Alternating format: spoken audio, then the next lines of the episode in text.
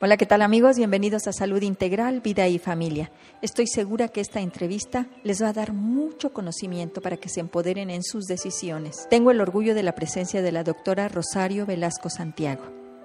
Ella es médico ginecobstetra, egresada de la Universidad Nacional Autónoma de México, adscrita al Hospital de Especialidades del Niño y la Mujer en Querétaro durante 22 años, fue jefa de clínica de displasias por tres años en el Hospital La Perla del Estado de México y actualmente únicamente se dedica a la práctica privada en el Hospital San José, aquí en Querétaro. Muchísimas gracias, doctora, por la oportunidad de esta entrevista para Salud Integral, Vida y Familia. Muchas gracias y estoy para servirles a toda la población y en especial a usted, doctora. Muchas gracias, doctora. ¿A qué edad aproximadamente una mujer debe acudir al ginecólogo? Realmente no hay una mm, edad exacta o de forma estricta, ¿no?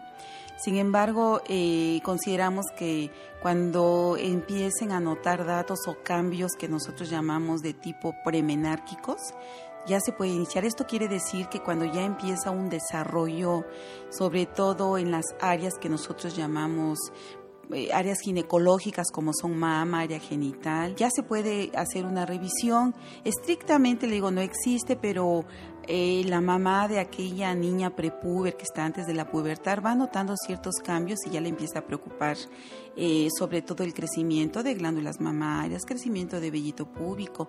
Este, por ahí, eh, a esa edad se pudiera ir.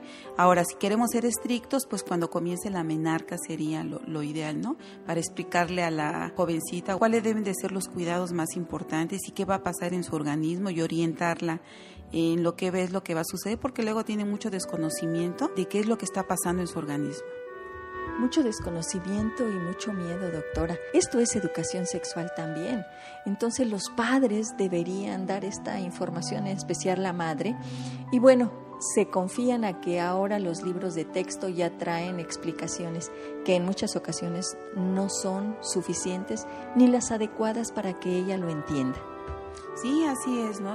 A veces eh, no es comprensible o hay, hay unas mamás pues que no no comprenden porque a lo mejor necesitan ser explicados ¿no? ampliamente.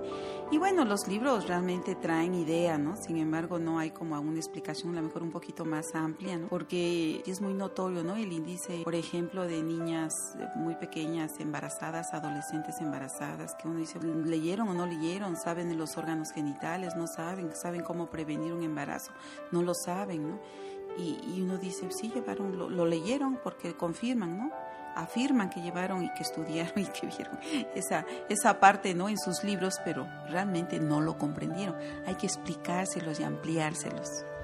Doctora, qué bueno que tocas este tema. Cada vez vemos más adolescentes con embarazos. ¿Qué podemos hacer para prevenir esta situación? Yo creo que todo, la base fundamental siempre va a estar en la familia. Eh, eh, me refiero a que eh, la niña eh, jovencita que va creciendo en su ambiente familiar debe de tener orientación por parte de la gente de la cual depende, ¿no? que en este caso son los padres, que así debiera ser. ¿no? Entonces, eh, su entorno también es muy importante. ¿no? Lo que observamos es que es más frecuente en familias disfuncionales, claro, sin embargo, en familias bien funcionales también existen embarazos no deseados. Entonces, eh, creo que es importante primero los padres que se acerquen a sus hijos, que les hablen de estos temas, que no sea un tabú, porque con mucha frecuencia luego las jovencitas por, considerarse como un tabú, no preguntan y se informan en otros lados, los mensajes que llegan por medio de televisión, internet, etcétera, no los comprenden de una manera adecuada, se transgiversan por decimos, por decirlo, y, y, realmente no lo comprenden y pues no llevan un método o, o incluso inician sus vidas sexuales a muy temprana edad sin ningún cuidado, ningún método anticonceptivo. Entonces, sí es importante, yo creo, inicialmente que los padres ¿sí? tengan esa confianza y que le den esa confianza a sus hijos para poder platicar. Y por supuesto, si ellos no pueden, pues con un médico, un este, especialista o alguien pues que los pueda orientar para que eh, la jovencita o el jovencito, ¿verdad?, esté más ampliamente informado. Y yo creo que esa atención para él eh, siempre es importante, ¿no? Si yo no puedo eh, ayudar a mi hijo porque a lo mejor me da pena o no estoy acostumbrada, bueno, que sea una persona que tenga pues la experiencia para poder ayudarlo y, y orientarlo, ¿no? ¿Qué es lo que debe hacer? Y de esta manera iniciar un proceso que actualmente estamos viendo, ¿no? Que es muy largo y, y los jovencitos, pues sí, jóvenes y jóvenes se están embarazando muy tempranamente. Sí, así es, doctora. Y desgraciadamente aún permea esta idea de que si yo hablo sobre métodos de planificación es como si les estoy dando ideas o como si estoy siendo permisivo para que tenga relaciones sexuales. Y para nada. Lo único que podemos hacer a través de la información es empoderarlos para que ellos puedan tomar más conscientemente estas decisiones. Esa forma de pensar de que yo los voy a orientar a que inicien su vida sexual activa temprana Creo que es un concepto que no debe considerarse así. Nuestro país es un país en el cual el nivel, vamos a decir, de comprensión de este aspecto es un tabú, pues, ¿no? Que ha existido por años. Entonces, creo que eso debemos de evitarlo porque los jóvenes, yo lo que observo es que los jóvenes le hacen más caso al Internet, por decirlo, ¿no? Entonces, utilizan mal, por esa mala información o no información que nosotros como padres les podemos dar a nuestros hijos, ¿no? Es mejor que se informen a través de nosotros o a través de un médico o a través de alguien con, con la capacidad de poderles dar esa información que a través de esta forma, ¿no? Que es el Internet o la televisión pero yo creo que este, debemos pues no de, eh, eh, esto que se menciona de que sea una especie de eh, inducirlos a que tengan relaciones sexuales no tiene bases realmente. No hay bases estadísticas ni fundadas para considerarlo al contrario es una manera de prevenir. Y esto nosotros como médicos lo vemos en la práctica médica no vemos que las mujeres u hombres que comprenden y que están más enterados de lo que son los métodos de planificación familiar, por supuesto están mucho más cuidados, me refiero, están más prevenidos que aquellos que, que no llevan ningún, ni siquiera conocen su cuerpo. ¿Sí? Por ese mismo tabú que les dicen, que, que, que, tu cuerpo ni te lo toques, no te toques estas áreas porque son prohibidas, ¿no? Por decirlo, ¿no? Entonces, son estadísticas que vemos, ¿no? Ahorita digo, no, no, no, este, digo, esto se menciona, hay, hay estadísticas muy serias, ¿no? Que nos mencionan que los jóvenes que están más enterados de los métodos de planificación familiar, ¿sí? Tienen menos incidencia de embarazos eh, no deseados. E incluso de enfermedades de transmisión sexual, doctora. Fíjate que esta parte es por no platicar con nuestros hijos desde pequeños, por no dar esta educación sexual desde edades tempranas lo más pronto posible y con naturalidad. Entonces el hijo va a tener la confianza de preguntarnos, de conocer su cuerpo y de ir viendo su desarrollo. Y lo vemos esta desinformación incluso en edades avanzadas. Vemos que la mujer, aún siendo ya madre, ya una adulta, no cuida su cuerpo, no conoce su cuerpo. Y por eso también estamos teniendo, por ejemplo, el cáncer de mama, doctora, que pues es una causa de muerte muy frecuente en México. ¿Qué podemos hacer para que estas mujeres que tienen cáncer de mama eh, se les detecte oportunamente y no tardíamente, doctora. Sí, realmente el cáncer de mama ha cobrado en últimas fechas, ¿verdad? Muchas vidas. En, estadísticamente aquí en, nuestro país está en el segundo lugar como causa de muerte por cáncer. Sin embargo, aquí en Querétaro se considera como la primera causa de muerte por cáncer en la mujer, el, mamario. Y pues una manera de prevenir, más y no una manera, hay muchas formas de prevención yo creo que es muy importante que desde que las jovencitas comienzan con sus periodos menstruales, cuando ya tenemos crecimiento mamario, eh, la autoexploración es muy importante, ¿sí? hacer de un hábito la autoexploración, porque existen padecimientos benignos que decimos que ocurren en la mama, pero que se pueden confundir con tumoraciones malignas y si nosotros las detectamos eh, desde muy temprano inicio, pues vamos a tener mucho mayor eh, posibilidad de sobrevida. ¿no? Ahora, en etapas más tardías nosotros tenemos varios estudios. Eh, en las jovencitas se supone que debe ser autoexploración, pero cuando tenemos factores de riesgo, pues conviene hacer estudios que nosotros decimos de apoyo, aparte de la autoexploración, los, los del gabinete, como son el ultrasonido mamario y la mastografía. Por norma oficial, la mastografía eh, se hace en nuestro país aproximadamente a los 40 años por pico de presentación del cáncer. Sin embargo, cuando tenemos un factor de riesgo mayor, es decir, una mujer mm, aunque tenga 36 años, pero que tenga un factor como el antecedente familiar fuerte, eh, de cáncer de mama o como la percepción de un tumor sospechoso que pudiera considerarse como altamente sospechoso de cáncer, aunque tenga 36 años, es meritorio que a esa paciente se le solicite una mastografía. El apoyo es muy importante con el ultrasonido. Generalmente ambos, tanto el ultrasonido mamario y la mastografía, deben de ser estudios eh, simultáneos en el sentido de que ambos se complementan. ¿sí? Uno solo no podemos a veces hacer un diagnóstico de por sí. La mastografía tiene desde un 10 a un 15% de riesgo de no ser fidedigno y con el ultrasonido disminuimos ese riesgo. Entonces, ambos deben de realizarse. Bien, doctora, ya hablando de cáncer en la mujer, el cáncer cervicuterino también, pues, de un alto índice en nuestra población. ¿Cómo pueden prevenirlo las mujeres? Bueno, hay un método muy sencillo, yo les digo, ¿verdad? Y yo le llamo el salvavidas, que es el Papa Nicolau. ¿sí? El Papa Nicolau y la colposcopía. También son dos estudios que las mujeres deben de realizarse de forma rutinaria a partir de que inician vida sexual activa, generalmente al año de inicio de vida sexual activa es recomendable. No importa que hayan iniciado vida sexual a los 13, 14 años, ¿no? A partir del año de haber iniciado vida sexual activa es conveniente.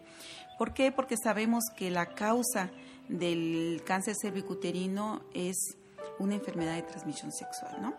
Eh, se ha encontrado que el 85% de, de mujeres ¿sí? Presenta, ha presentado en algún momento el virus. Esto es por nuestro estilo de vida, vamos a decir, nuestra población mexicana, ¿sí? tendemos a tener mucha promiscuidad, ¿no? O sea, la promiscuidad pues es el tener uno o más compañeros sexuales, suena un poquito feo, pero así se llama, ¿no? Así es el término. Entonces, eh, el término se dice así, después de una pareja sexual a más, el riesgo aumenta. Entonces, eh, una metodología eh, para el diagnóstico temprano es el Papa Nicolau de forma periódica y anual.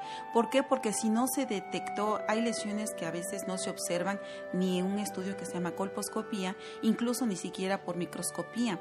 ¿Por qué? Porque apenas inicia el cambio celular, pero si al año siguiente una paciente se realiza nuevamente Papa Nicolau ya puede aparecer y es una manera de detectarlo tempranamente, pero si nunca se lo hace o se lo hace y se lo vuelve a hacer en 5 o 10 años, ¿sí? Eh, y si por ahí había alguna célula que iniciaba con sus cambios de tipo canceroso y no se observó aún, a los 10 años puede ser que ya sea un cáncer, ¿no? Entonces, por eso es muy importante que sea de forma anual o bianual. Ahorita que dices eso, doctora, a nivel institucional, pacientes que iban y dicen, doctora, yo me hice mi papá Nicolau y me dijeron que no, ahorita ya es el año que hasta de aquí a tres años vuelva nuevamente. ¿Tú qué opinas de esto? Pues mira, eh, en los servicios de institucionales yo creo que ahí lo que se maneja más es la cuestión volumen, ¿no? Entonces, eh, no es lo mismo, o sea, la detección temprana Mm, yo digo, bueno, ¿por qué hay tanto cáncer? ¿Sí? Porque precisamente yo creo que es una oportunidad que la paciente tiene, no importa que se lo hagas al año, ¿sí? Si se lo haces al año, o la mejor, eso que apenas detectaste al año siguiente, lo vas a detectar en, mayor grado pues de lesión. Pero si tú la citas dos años después o tres años después, que es lo que se está haciendo, no sabemos. Recordemos que el virus de papiloma humano existe en los que nosotros decimos eh, tipos o subtipos de alto potencial oncogénico que pueden evolucionar muy rápido y existen los de mediano, bajo y bajo potencial oncogénico que pueden transcurrir 10 años, pero para y no le, y hasta entonces les da. Pero para saber el tipo de virus no vamos a saberlo y menos a nivel institucional donde no les piden eh, tipificación que decimos, ¿no? Entonces, sin embargo, yo comprendo y entiendo que las instituciones por la saturación se los piden anual, ¿no? Pero yo considero que no es lo adecuado. Digo, yo he sabido más que nada bianual, ¿no? Que se los están pidiendo. Pero bueno, uno dice, no importa cuándo te lo hagas, pero háztelo, ¿no? Pero digo, entre más cerca, entre más cerca uno del otro mejor para una detección más temprana y no una detección tardía, porque al fin y al cabo se detecta, pero pues, es mejor detectarlo en etapas tempranas previos al cáncer propiamente dicho, donde en el cáncer sabemos que ya podemos encontrar hasta metástasis y, a distancia que decimos, ¿verdad?, otros órganos y ya por supuesto cambia completamente la metodología de tratamiento y por supuesto el porcentaje de sobrevida. Pero si la detectamos en forma temprana, en sus etapas iniciales, pues por supuesto que la paciente se cura y se cura al 100%, ¿eh? al 100% si se detecta una lesión eh, de forma este, oportuna. Perfecto, doctora. Yo creo que aquí parte esto para dejar esa idea a todas las mujeres que nos están escuchando, que acudan a su médico cada año para que les haga estos estudios. Pasemos a otro tema, doctora, que es muy frecuente por la anatomía propia de la mujer. ¿Qué podemos hacer para prevenir las infecciones genitourinarias? Existen varios factores que nos pueden pues alterar o, infectar el área genital, ¿verdad? de la mujer. Recordemos que alguien decía, no somos hermosas y preciosas, pero un poquito mal hechas de nuestra área genital, porque muy cerquita hay una zona muy limpia que debe de ser la uretra, que es la salida por donde sale la orina, que procede de la vejiga y de los riñones, está la zona vulvar, que debe ser limpia, luego cerca de la zona vulvar está la zona anal, ¿no? Entonces, es una sección que fácilmente se puede contaminar, por eh, zona anal, ¿no? Vamos a decir que, que, hay en la zona anal, pues materia fecal, ¿no? Hemos observado que en estudios de cultivos, por ejemplo, vaginales urinarios, encontramos con mucha frecuencia hasta el 50% de eh, gérmenes E. coli y enterococcus fecales, que son bacterias anales, ¿no? Entonces, esto es por contaminación, una de dos, puede ser por arrastre, ¿sí? Es decir, por no una limpieza adecuada, lo importante es que hay que asearse de delante hacia atrás, pasando primero por uretra, pulva y terminando hacia la zona anal, ¿sí? Desechar ese, ese papel o ese este lienzo con el cual se está limpiando.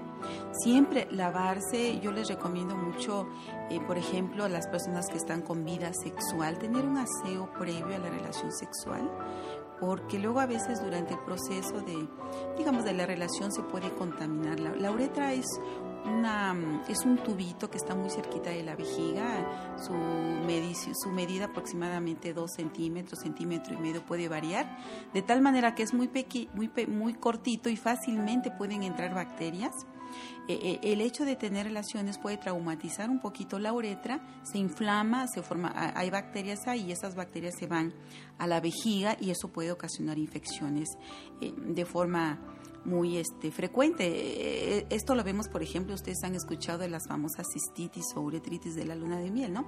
Los lunamieleros, pues, tienen relaciones sexuales de forma constante, entonces llegan con las uretras destrozadas y llegan con cistitis y uretritis terribles, ¿no? Y esto es primero por traumatismo y después porque las bacterias proliferan, ¿no? Entonces es importante los flujos vaginales o las infecciones vaginales es conveniente tratarlos.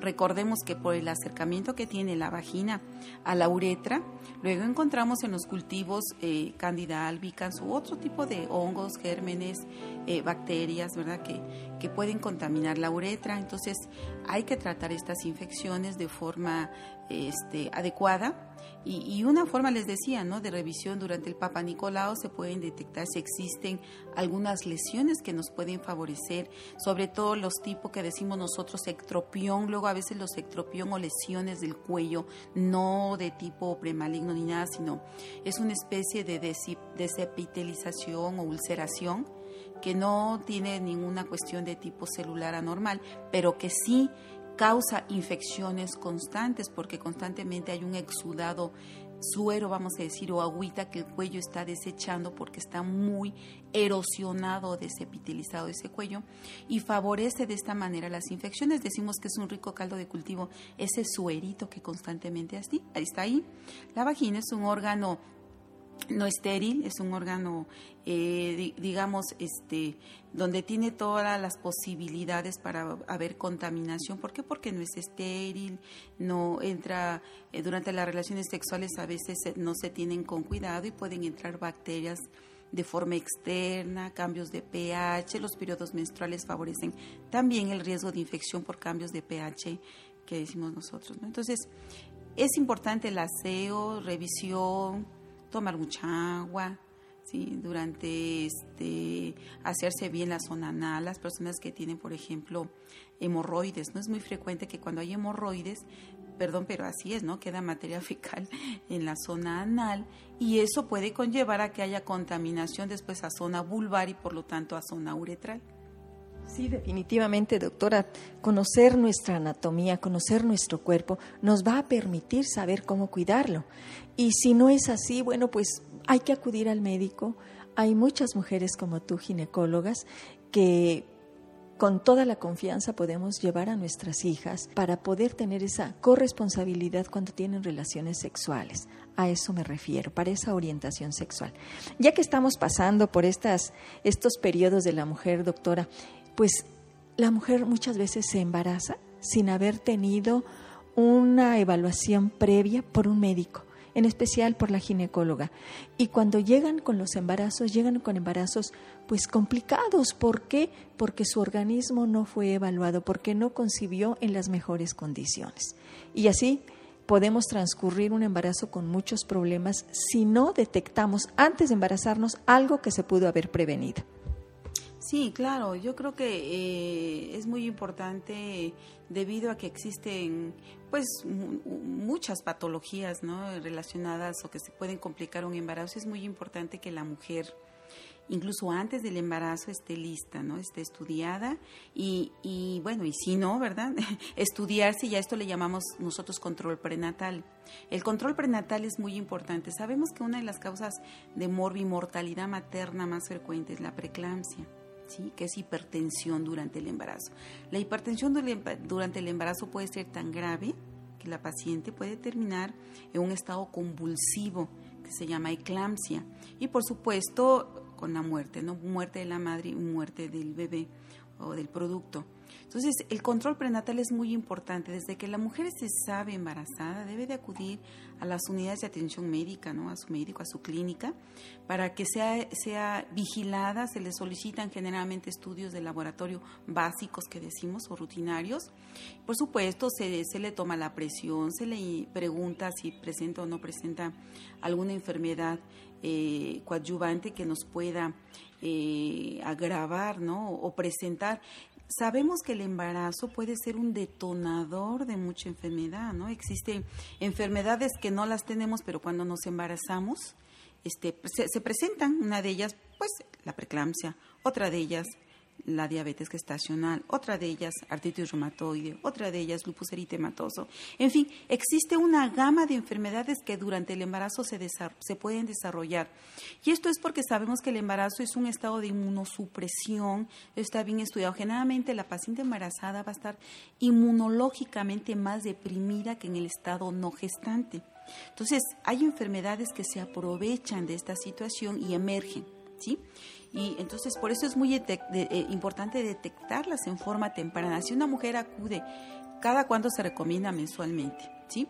Desde el momento en que se detecta el embarazo, que generalmente es las primeras semanas de amenorrea o falta de regla, se sabe ya que está embarazada, se hacen pruebas de embarazo, ultrasonido, etcétera, para el diagnóstico, debe de acudir de forma mensual a, la consulta donde se le va a tomar la presión arterial, se le va a pesar, se le van a ver sus laboratorios, si se cuenta con el ultrasonido se va a revisar al bebé, este, se va a observar su crecimiento, su desarrollo, su, sus características que nos hablan de, digamos, de bienestar en el interior, como es ver cómo está la placenta, el líquido amniótico, sus vasos arteriales, venosos, eh, lo que nosotros llamamos sus estructuras en desarrollo, debemos de observarlas, en fin, ¿no? etcétera, etcétera.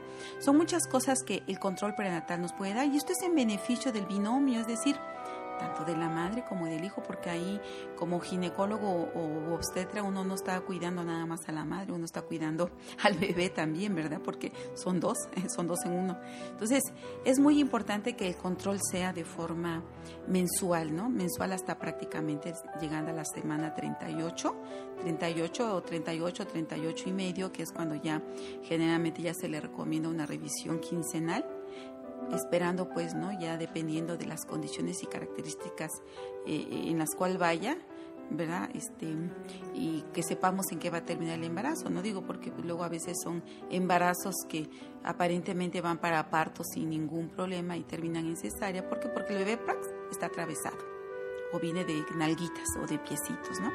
Y bueno, esos son eh, indicaciones prácticamente eh, que nos deciden hacer una intervención este, quirúrgica como es la cesárea, ¿no? Y algunas otras más, ¿no? Sí, definitivamente, doctora. Yo creo que ahorita todos estos datos que nos están dando son oro molido para que las mujeres se hagan corresponsables, vuelvo a con esta palabra, de su cuerpo, de su salud, pero también de la de su hijo, en este caso que estamos hablando de embarazos. Vemos con tristeza cómo muchas mujeres acuden hasta que ya van a dar a luz. Tenemos alta incidencia de anemia, de infecciones que pasaron desapercibidas y que pudieron haber cambiado el rumbo, pudieron haber prevenido enfermedades en la mujer en las que luego está en riesgo su vida o puede llegar hasta a morir. Creo que ya no debe haber pretexto. Tenemos un sistema de salud que prácticamente abarca a toda la población femenina en nuestro estado y en México. Ya transitando en esta etapa de la mujer, doctora, llegamos así como la menarca empezó, la primera menstruación, llegamos a otra etapa de la mujer, que es el climaterio y la menopausia. ¿Qué nos puedes decir al respecto, doctora? ¿Qué cuidados, qué hacer, cómo ver esta etapa de la mujer natural para poderla transitar también de la mejor manera posible? Bueno, el climaterio es una etapa que todas las mujeres, por la cual todas las mujeres eh, vamos, vamos a pasar. Eh, generalmente el climaterio eh, le llamamos así porque es el declive prácticamente de, la función hormonal. Recordemos que cuando las mujeres nacemos, nacemos con cierta dotación, vamos a decir de unos órganos a nivel del ovario que se llaman folículos y ahí es donde se producen las hormonas, pero se nos acaban. Cuando comienza nuestra menarca, comienza a funcionar nuestros ovarios, que es la cuestión hormonal, pero tenemos cierto tiempo, se nos acaban esos folículos, ya traemos dotados de forma contable esos folículos de tal manera que cuando se nos acaban es muy variable en qué momento se nos acaban. Hay mujeres que más prematuramente que otras, pero vamos a decir promedio en México el climaterio comienza aproximadamente a los 40 años, ¿sí? El climaterio lo podemos dividir en tres etapas, en lo que nosotros decimos premenopausia, menopausia y posmenopausia. Eh, recordemos, la menopausia es el nombre que se le da a la etapa en la cual ha ocurrido un año, en la cual ya no hay eh, periodo menstrual, que todavía puede haber algo de función hormonal, por supuesto, de hormonas circulando en el organismo. Pero antes de la, de la menopausia está la premenopausia. La premenopausia es cuando comienza a declinar esa función hormonal, pero que todavía está presente. Y es variable, puede durar cinco años, tres años o dos años, pero ya empieza cierta sintomatología o molestia de la paciente. Las hormonas son muy importantes porque las hormonas nos dan a las mujeres muchas, muchas eh, ventajas y mucho beneficio, vamos a decir. Primero, el físico, ¿no?